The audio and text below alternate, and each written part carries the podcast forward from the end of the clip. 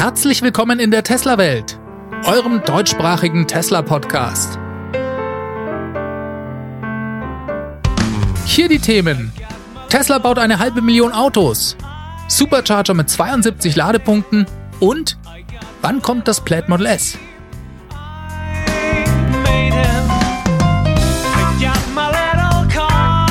Mein Name ist David und dies ist die Folge 150.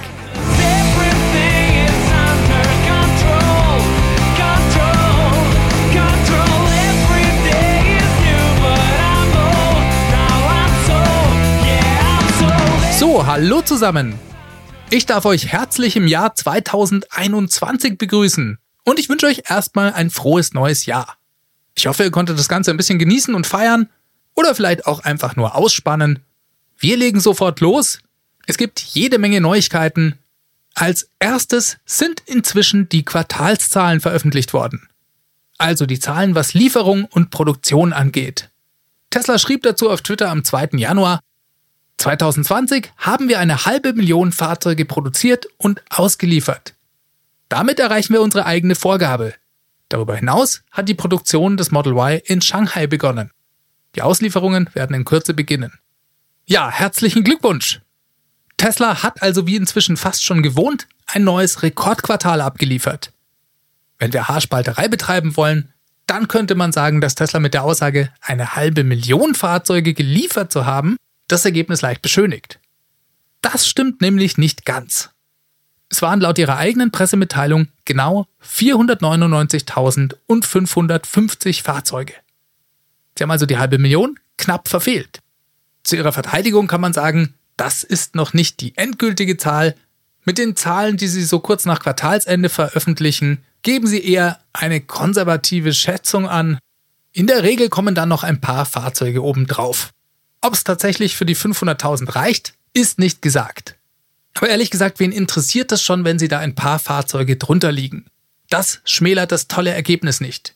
Denn so ein Ergebnis mitten in einer Pandemie einzufahren, ist schon was Besonderes.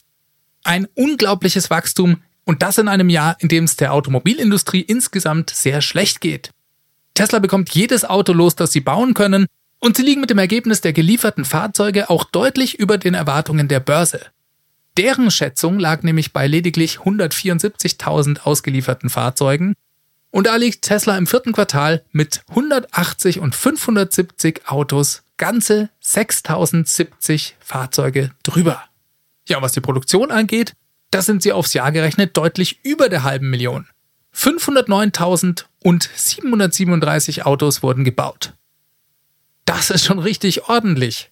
Ihr erinnert euch vielleicht noch an letztes Jahr, da hat Tesla gerade mit der Model 3 Produktion in Shanghai eine neue Fabrik in Betrieb genommen und da waren es am Jahresende rund 365.000 Fahrzeuge.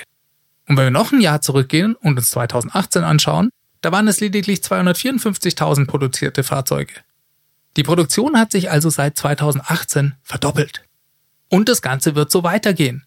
Denn Tesla wird das Model Y 2021 an drei neuen Standorten bauen. In Shanghai, wo es gerade losgegangen ist, in Berlin und in Texas. Das unglaubliche Wachstum geht also weiter. Ja, und mit dem Ergebnis hat Tesla heute etwas über 1,4 Millionen Fahrzeuge auf der Straße. Und wenn wir uns mal den durchschnittlichen wöchentlichen Output an Fahrzeugen anschauen und den mit dem Vorquartal vergleichen, dann konnte Tesla diesen um knapp 28 Prozent steigern. Da lagen wir jetzt im Q4 durchschnittlich bei 12.589 Fahrzeugen, die wöchentlich in Fremont und Shanghai zusammengerechnet vom Band liefen. Vielleicht noch ein Wort zur Verteilung auf die verschiedenen Modelle. Schauen wir uns kurz Model S und X an. Da konnte Tesla die Zahl der gelieferten Autos im Vergleich zum Q3 leicht steigern. Es wurden jedoch rund 900 Stück weniger gebaut. Insgesamt war es ein schwaches Jahr für das Model S und das Model X. Mit etwas über 57.000 gelieferten Einheiten. 2018 hat Tesla davon noch knapp 100.000 Stück verkauft. Und es liegt auch weit unter der angegebenen installierten Produktionskapazität in Fremont. Die liegt nämlich laut eigenen Aussagen für diese beiden Modelle bei rund 90.000 Einheiten pro Jahr. Dass das Jahr so schwach war, das ist nicht so verwunderlich, denn die Model S und X Verkäufe werden zu einem gewissen Grad durch das Model 3 und das Model Y kannibalisiert. Hinzu kommt noch, dass die Produktion in Fremont ja sechs Wochen lang aufgrund des Lockdowns stillstand. Und die Mehrheit der Leute wartet auf einen Refresh der Fahrzeuge. 2021 kommt ja auch noch das Plaid Model S raus. Darüber reden wir noch. Wenn das alles so passiert, könnte es gut sein, dass es 2021 für Model S und X wieder bergauf geht. Aktuell halten wir fest, hat sich der Abwärtstrend aus dem Vorjahr leicht fortgesetzt. Ganz anders schaut's bei Model 3 und Y aus. Eine Steigerung von über 50% bei der Produktion und knapp unter 50%, was die Lieferungen angeht. Tesla gibt die Zahlen für die beiden Fahrzeuge ja leider nicht getrennt an. Von Tesla gibt's also keine offizielle Info, wie sich die Zahlen auf die beiden Modelle verteilen. Es gibt aber viele Leute, die beschäftigen sich damit und versuchen anhand von öffentlichen Zahlen zumindest Hochrechnungen anzustellen. Zum Beispiel gibt es da bei Twitter einen Account, der heißt @troyteslike. Der schätzt die Anzahl der produzierten Model Y für 2020 auf rund 84.000 Stück. Das ist wie gesagt nur eine Schätzung, aber er liegt mit seinen anderen Hochrechnungen meist nicht so weit daneben. Die Größenordnung dürfte also stimmen. So, genug der Zahlen. Wir bleiben trotzdem noch ein bisschen bei Model Y. Der Produktionsstart in Shanghai ist offiziell jetzt erfolgt und Tesla hat dazu den chinesischen Online-Konfigurator überarbeitet. Dabei haben sie den definitiven Preis für das Model Y in China festgelegt. Und er ist deutlich günstiger als das, was bisher auf der Webseite dazu zu lesen war. Die Long-Range-Variante, die startet jetzt bei umgerechnet 52.000 Dollar. Vorher stand dort ein Preis von stolzen 74.600 Dollar. Die Performance-Variante verkauft Tesla in China für umgerechnet 56.600 Dollar. Vor kurzem standen da noch auf der Webseite 81.800 Dollar. Damit liegt das Model Y jetzt ungefähr auf amerikanischem Preisniveau. Nicht ganz, aber ungefähr. Die Preisänderungen sind allerdings keine Preissenkung im klassischen Sinne, sondern Tesla gibt dir vielmehr den endgültigen Preis für das Fahrzeug bekannt. Der vorher angegebene Preis, das war eher so eine Art Platzhalter, den hat kein Kunde je gezahlt. Ich sage das extra nochmal dazu, weil es im Netz weiterhin ein paar Spezialisten gibt, die haben da sofort losposaunt. Hey, seht her, Tesla muss den Preis des Model Y um über 20.000 Dollar senken, damit überhaupt jemand das Auto kaufen möchte. Und bei solch dramatischen Preissenkungen, da müssen sie es ja mit einem hohen Verlust verkaufen. Äh, nein. Das Fahrzeug liegt immer noch leicht über dem amerikanischen Preis und dürfte Tesla durch die Lokalisierung der Produktion deutlich weniger in der Herstellung kosten als das US Model Y. Zum jetzigen Preis ist das Fahrzeug auf jeden Fall attraktiv und vor allem rückt das Model Y damit in ähnliche Preisregionen vor, in denen auch zum Beispiel die chinesische Konkurrenz unterwegs ist. Ich denke da zum Beispiel an den NIO ES6 oder auch den EC6 von NIO. Zudem ist der Preis eine klare Ansage an die Konkurrenz von Mercedes, BMW und Audi. Gerüchten zufolge konnte Tesla in den ersten 10 Stunden nach dieser Preisveröffentlichung rund 100.000 Bestellungen verzeichnen. So hat das der Blog tasmanian.com gemeldet. Wie gesagt, das ist nur ein Gerücht, aber über den offiziellen chinesischen Social Media Account von Tesla, da war an demselben Tag zu hören, dass Kunden bei Besuch des Konfigurators aufgrund des hohen Traffics mit Verzögerungen rechnen müssen. Ich glaube, wir können an dieser Stelle festhalten, Tesla braucht sich wegen der Nachfrage in China keine Gedanken zu machen. Und für mich ist das auch immer noch ein Hauptargument dagegen, dass wir schon bald vielleicht ein chinesisches Model Y bei uns in Europa sehen könnten. Aber wer weiß, vielleicht täusche ich mich ja auch. So, dann gibt es noch ein paar konkrete Updates im chinesischen Konfigurator zu finden. Erstmal ist jetzt bestätigt, dass wir alle Features, die wir beim Model 3 Refresh gesehen haben und die bisher noch nicht im Model Y Einzug gehalten hatten, jetzt definitiv dort mit drin sind. Auch das war zu erwarten, aber jetzt ist es offiziell. Zum Beispiel sei hier mal die neue Mittelkonsole genannt. Und dann gibt es aber auch noch zwei ganz neue Dinge, die waren bisher beim Refresh noch nicht offiziell mit dabei und die kommen jetzt in alle chinesischen Model 3 und Model Y. Erstens hat Tesla eine neue Zierleiste aus Holz sozusagen als Verlängerung der Holzarmatur in die Fahrer- und Beifahrertür eingebaut. Mir persönlich gefällt das sehr gut, Könnt ihr euch gerne mal im chinesischen Konfigurator anschauen. Das zweite ist bei der Premium-Ausstattung ein beheiztes Lenkrad. Das ist jetzt auch offiziell und auch für beide Fahrzeuge. Dabei ist anzunehmen, dass Tesla in alle Fahrzeuge dasselbe Lenkrad einbaut und eventuell gibt es beim Standard Range Plus Model 3 das dann vielleicht als Software-Upgrade nachträglich zu kaufen. So ähnlich wie die beheizten Sitze auf der Rückbank. Mal sehen. Soweit zu den Updates. Kommen wir noch mal ganz kurz auf die chinesischen Preise zu sprechen. Da gab es nämlich diese Woche auch noch eine interessante Info. Die kam ebenfalls von Tesla direkt. Um genauer zu sein, war das Teslas chinesischer Vizepräsident. Der heißt Tao Lin. Der gab dazu ein Interview bei China Business News. Da bezog er sich darauf, dass Tesla im vergangenen Jahr den Preis des chinesischen Model 3 fünfmal reduzieren konnte. Er erklärte, dass dies genau an der Lokalisierung der Supply Chain, also der Zulieferer, liege. Zu Beginn der Model 3 Produktion, da hat Tesla ja noch jede Menge Teile für die Herstellung importiert. Die Lieferkette wurde erst so nach und nach auf lokale Zulieferer umgestellt. Wortwörtlich sagte er, Teslas Ziel der Lokalisierung der Lieferkette wurde mehr oder weniger jetzt abgeschlossen. Dass die Preise in Zukunft weiter gesenkt werden, sei daher eher unwahrscheinlich. Wenn Preise für Rohstoffe oder andere Teile in Zukunft steigen würden, könnte es sogar Preiserhöhungen geben. Zitat Ende. Damit möchte er vielleicht ein bisschen die Erwartungen bremsen und die Gefahr, dass die Rohstoffkosten bei der Batterieproduktion steigen können, die ist durchaus real.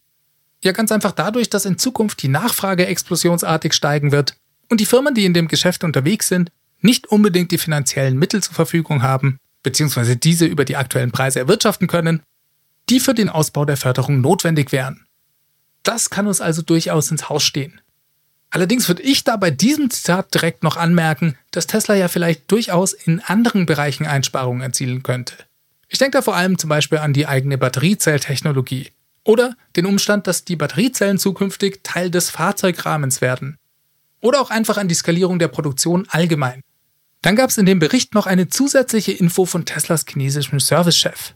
Der heißt Xu Yun Cheng, wenn ich den richtig ausspreche. Der sagte, wir gehen davon aus, Ende des Jahres 2020 in China 90 Service Center zu haben. Ziel ist es, diese Zahl nächstes Jahr nochmal zu verdoppeln. Ihr seht schon, das geht ungefähr im selben Tempo voran wie das Wachstum bei den Superchargern in China. Apropos, auch da gab es diese Woche einen neuen Rekord zu vermelden. Es gibt einen neuen Supercharger in Shanghai der kann ab jetzt den Titel des größten Superchargers weltweit für sich beanspruchen. Der ist diese Woche mit 72 Ladepunkten online gegangen. Ja, und damit liegt die Latte wieder ein bisschen höher. Bei diesem Supercharger handelt es sich zwar nicht um die neueste Generation der V3 Supercharger, 120 Kilowatt sind maximal pro Ladesäule hier möglich, aber für eine städtische Ladestation ist das schon ziemlich gut, würde ich sagen. Vielleicht hat das auch an der dortigen Infrastruktur gelegen, was das Netz angeht, man weiß es nicht so genau. Vielleicht erinnert ihr euch noch an die Tesla-Welt-Folge 143. Das war Mitte November. Da habe ich euch vom bisher weltweit größten Supercharger in Kalifornien berichtet. Der hatte 56 Ladepunkte. Ja, und nur sechs Wochen später setzt Tesla hier mit 72 Ladepunkten einen neuen Rekord. Und klar, Shanghai ist quasi Teslas chinesische Homebase. Über die Stadt wird im nächsten Jahr eine Flut an Model Y reinbrechen. Da braucht solche Dimensionen. Daher ist es dringend notwendig, dass Tesla hier die Supercharger ausbaut. Ich habe mir dabei zwei Sachen gedacht. Erstens finde ich es natürlich großartig zu sehen, wie Tesla hier weiter seine Idee vorantreibt, dass das Laden für den Kunden einfach sein sollte, dass dies zum guten Service bzw. zu den Fahrzeugen dazugehört. Dass erst das Lösen dieses Problems für den Kunden ein batterieelektrisches Fahrzeug zum vollen Verbrennerersatz macht. Und dass man als Unternehmen, das die elektrische Revolution vorantreiben will, nicht abwarten kann, dass das schon irgendjemand anderes übernimmt. Dass die notwendige Ladeinfrastruktur vom Himmel fällt oder dass jemand anders für einen aufbaut. Das finde ich super. Das macht Tesla absolut richtig. Und zweitens habe ich mir gedacht, gibt es uns eigentlich einen ganz guten Ausblick auf die nahe Zukunft. Denn solch ein Bedarf wird ganz schnell auch bei uns notwendig sein. Bei Tesla selbst, da mache ich mir keine Gedanken. Die bekommen das schon hin. Und aus Kundensicht ist es doch eigentlich sehr beruhigend zu sehen, dass Tesla schon heute so große Stationen baut. Denn es gibt einem irgendwie Zukunftssicherheit, finde ich. Wenn die große Lawine der Elektroautos ins Rollen kommt, dann stellt hier der Hersteller sicher, dass man auch zukünftig ausreichend mit der notwendigen Infrastruktur versorgt ist. Gedanken mache ich mir da eher bei den anderen Herstellern. Denn die behaupten ja ebenfalls, zumindest in ihrer Kommunikation, dass sie jetzt Feuer und Flamme für die Elektromobilität sind und zukünftig Millionen von Elektroautos bauen wollen.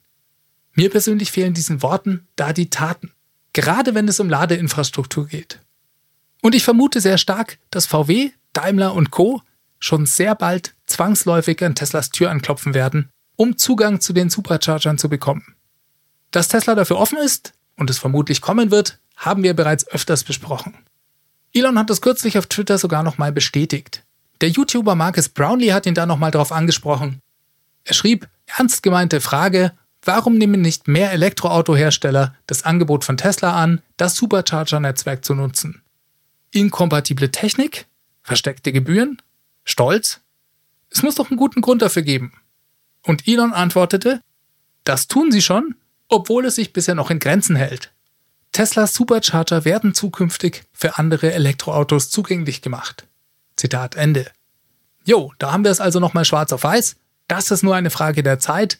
Vielleicht geht's mit ein paar neueren Playern, wie zum Beispiel Rivian, los. Aber der Wandel der breiten Öffentlichkeit hin zu Elektroautos, der wird kommen.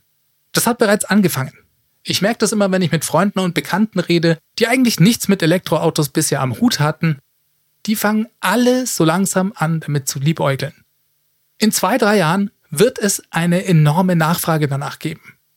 Und in der Folge werden die Verbrennerverkäufe drastisch zurückgehen. Denn die will da niemand mehr haben.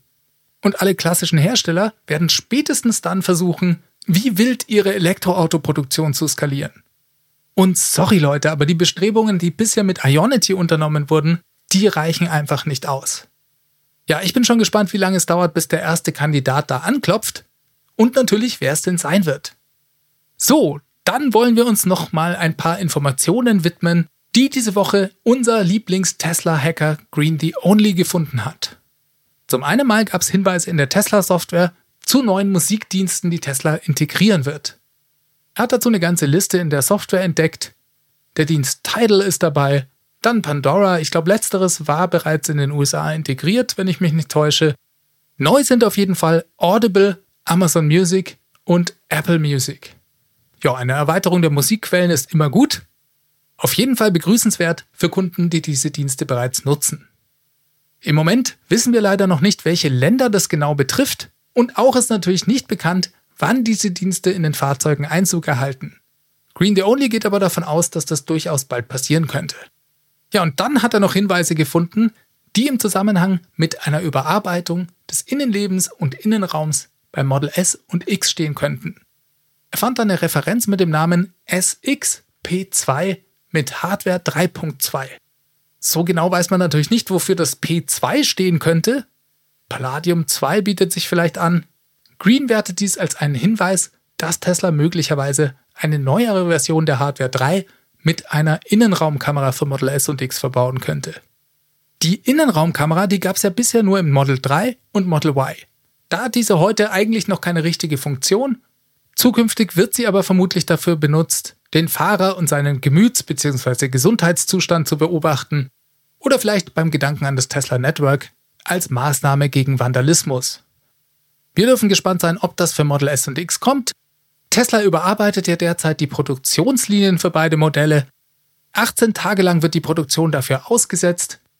Ja, und vor allem das hatte ja die Spekulationen über einen Refresh der Modelle befeuert. Elon hat zusätzlich diese Woche dann nochmal Öl ins Feuer gegossen. Galileo Russell vom Hyperchange YouTube-Kanal, der schrieb ihm auf Twitter und sagte, Yo Elon, sag doch mal, wie sehr hast du eigentlich bei der Ankündigung der Timeline für das Plaid Model S untertrieben? Und Elon, der antwortete einfach nur mit einem zwinkernden Smiley. Ja, ich muss euch sagen, auch wenn uns ein zwinkerndes Smiley-Face nicht wirklich weiterbringt, finde ich es doch genauso wie Gally eine faszinierende Vorstellung, dass Tesla uns vielleicht bei der Zeitangabe fürs Plaid Model S total beschissen hat. Drücken wir das Ganze mal politisch korrekter aus. Vielleicht waren sie einfach nur extrem vorsichtig. Denn in dieses Fahrzeug, da kommen ja die neuen 4680er Zellen rein. Und vermutlich sonst auch noch alles Mögliche an neuer Technologie. Elon hat so oft gesagt, dass dies ein hohes Risiko birgt, was die Zeitangaben für eine Einführung angeht. Jetzt hat er aber auch gesagt, dass diese neuen Zellen von Anfang an im Berliner Model Y stecken werden. Und für dieses erwarten wir uns immer noch einen Produktionsbeginn in Berlin Mitte des Jahres. Also vor dem Plaid Model S. Denn das haben sie ja am Battery Day erst für Ende 2021 angekündigt. Naja, und gerade wenn Tesla anfangs, was die Verfügbarkeit der neuen Zellen angeht, noch beschränkt ist, dann wird es doch eigentlich mit Blick auf die geplanten Stückzahlen mehr Sinn machen, wenn das Plaid Model S vor dem Model Y erscheint. Denn vom Model Y wollen sie ja viel mehr bauen. Ich fände es daher grandios, wenn Tesla da in der ersten Jahreshälfte zum Beispiel mit dem frühen Erscheinen des Plaid Model S eine echte Bombe platzen lassen würde. Ich habe natürlich keine Ahnung, ob das passieren wird. Vielleicht spinne ich hier einfach nur rum. Elons zwinkendes Smiley hat da in jedem Fall nicht geholfen. Kommen wir nochmal zu einem Thema der letzten Woche. Beziehungsweise erstmal zu einer Richtigstellung. Ich hatte euch letzte Woche von dem neuen Weihnachtssoftware-Update berichtet. Da war ja unter anderem dieses neue Boombox-Feature dabei. Da habe ich euch erzählt, dass Tesla seit September 2019 in allen Model 3 einen Außenlautsprecher verbaut. Und das war leider nicht ganz richtig. Den bekommen zwar alle Fahrzeuge in den USA, in Fahrzeugen, die aus den USA nach Europa gehen, steckt der Lautsprecher aber wohl doch noch nicht drin. Das hatte ich leider falsch in Erinnerung. Tut mir sehr leid. Ich wollte da nicht zusätzlich für Verwirrung sorgen. Ich recherchiere für den Podcast echt viel.